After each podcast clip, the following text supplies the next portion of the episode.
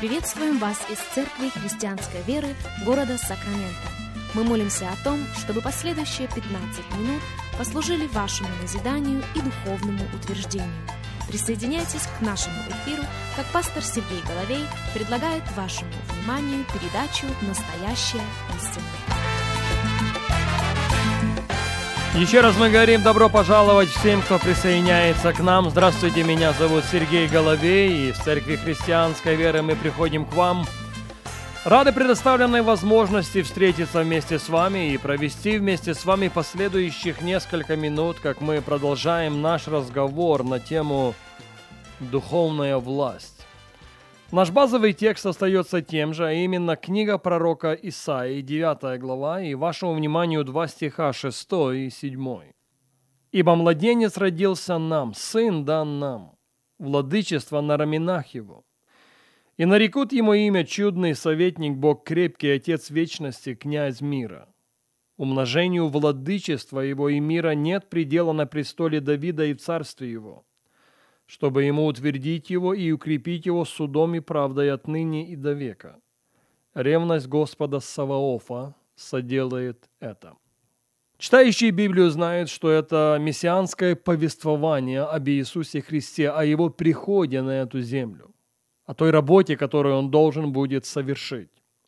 И пророк провозглашает в первой половине шестого стиха, «Ибо младенец родился нам, сын дан нам, владычество, владычество или власть на раменах его. И потом в седьмом стихе мы читаем «умножению этого владычества нет предела». Умножению этого владычества нет конца в его царстве. Есть несколько вещей, в которых я бы хотел сегодня повториться. Апостол Павел в первом послании к Коринфянам, 4 главе, в 20 стихе прописывает следующую истину. «Ибо Царствие Божие не в слове, а в силе. Видите, Царство Божье – это не царство гипотез или утверждений. Царство Божье – это царствие силы.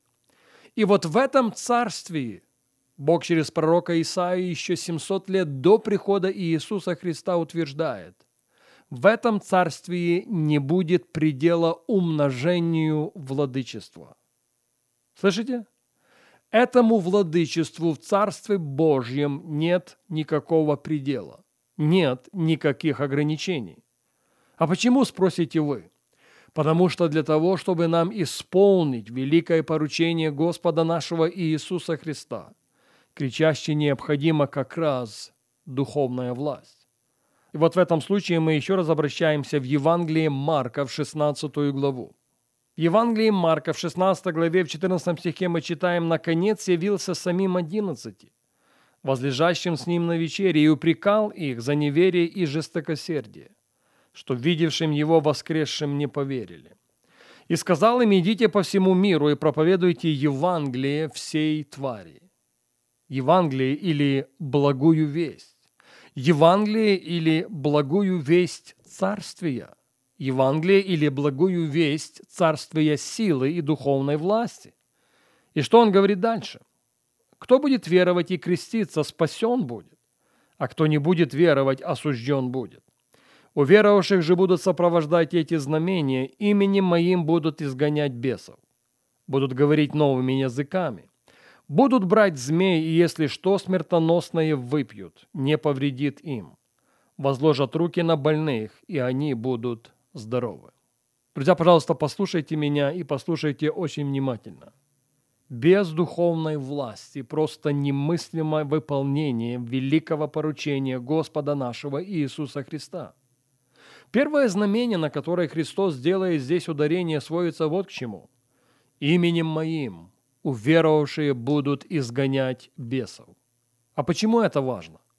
Видите, очень много проблем, далеко не все, но многие очень много болезней, далеко не все, но многие.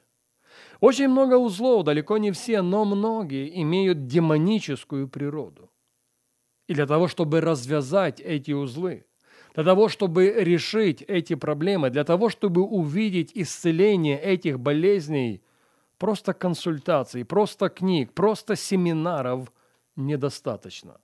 Необходима сила Божья необходима власть, необходим духовный авторитет. В силу этого Иисус сегодня обращается к нам в лице своих учеников. И мы цитировали этот текст на нашей прошлой встрече, Луки 10, 19. «Се даю вам власть наступать на змей и скорпионов, и на всю силу вражью». На всю, без всяких исключений. «Я даю вам власть, — говорит Христос, — наступать на змеи, скорпионов и на всю вражью силу, и более того, Он гарантирует, ничто не повредит вам». Итак, духовная власть необходима для того, чтобы исполнить великое поручение Господа нашего Иисуса Христа. Да что, собственно, говорить о великом поручении? Духовная власть кричаще необходима, чтобы каждый последователь Иисуса Христа жил победоносной жизнью. И повторяю еще раз, Он дает нам на это власть. Он дает нам власть наступать на змей и скорпионов и на всю вражью силу я хочу попросить вас нечто. Пожалуйста, в своей Библии, если есть возможность, выделите это выражение «се даю вам власть». Я хочу спросить, а как это происходит? Из рук в руки? Или, быть может, это происходит на воскресном служении? Или, быть может, это имеет место на молитвенном собрании? Я полагаю, что это причинно-следственный процесс. И ссылку на это мы находим в послании к Ефесянам в 4 главе. Послание Ефесянам, 4 глава, и мы начнем читать с 7 стиха. Апостол Павел говорит, каждому из нас дана благодать по мере дара Христова. Посему и сказано, вошед на высоту, пленил плен и дал дары человекам. А вошел, что означает, как не то, что он и не сходил прежде в преисподние места земли? Не шедший, он же есть и вошедший превыше всех небес, дабы наполнить все. И он поставил одних апостолами, других пророками, иных евангелистами, иных пастырями и учителями к совершению святых на дело служения для созидания тела Христова. Так коли все придем в единство веры и познание Сына Божия, мужа совершенного в меру полного возраста Христова. Забегая наперед, хочу оговориться именно здесь ключ – Именно здесь ключ к духовной власти каждого последователя Иисуса Христа. Пожалуйста, послушайте меня и послушайте очень внимательно. Ефесянам 4.11. И Он, то есть Бог, созидающий свою церковь Бог, в отношении которой Он сказал, «Я ее создам, и врата ада ее никогда не одолеют». И вот созидающий свою церковь Бог поставил одних апостолами, других пророками, иных евангелистами, иных пастырями и учителями. Слышите, не всех. Он поставил некоторых апостолами. Он поставил некоторых пророками. Он поставил некоторых евангелистами, пастырями и учителями. И вот на тех, которых он поставил в 11 стихе 4 главы послания к Ефесянам, он возлагает определенную ответственность. Это прописано в 12 тексте Ефесянам 4.12. К совершению святых на дело служения для созидания тела Христова. Не имеет значения апостольский дар, пророческий дар, дар евангелиста, пастора или учителя. Перед всеми пятью дарами служения стоит одна и та же задача. Номер один. В русской Библии мы читаем «к совершению святых». Другие переводы говорят «снаряжение святых». Номер два – дело служения. Номер три – созидание тела Христова.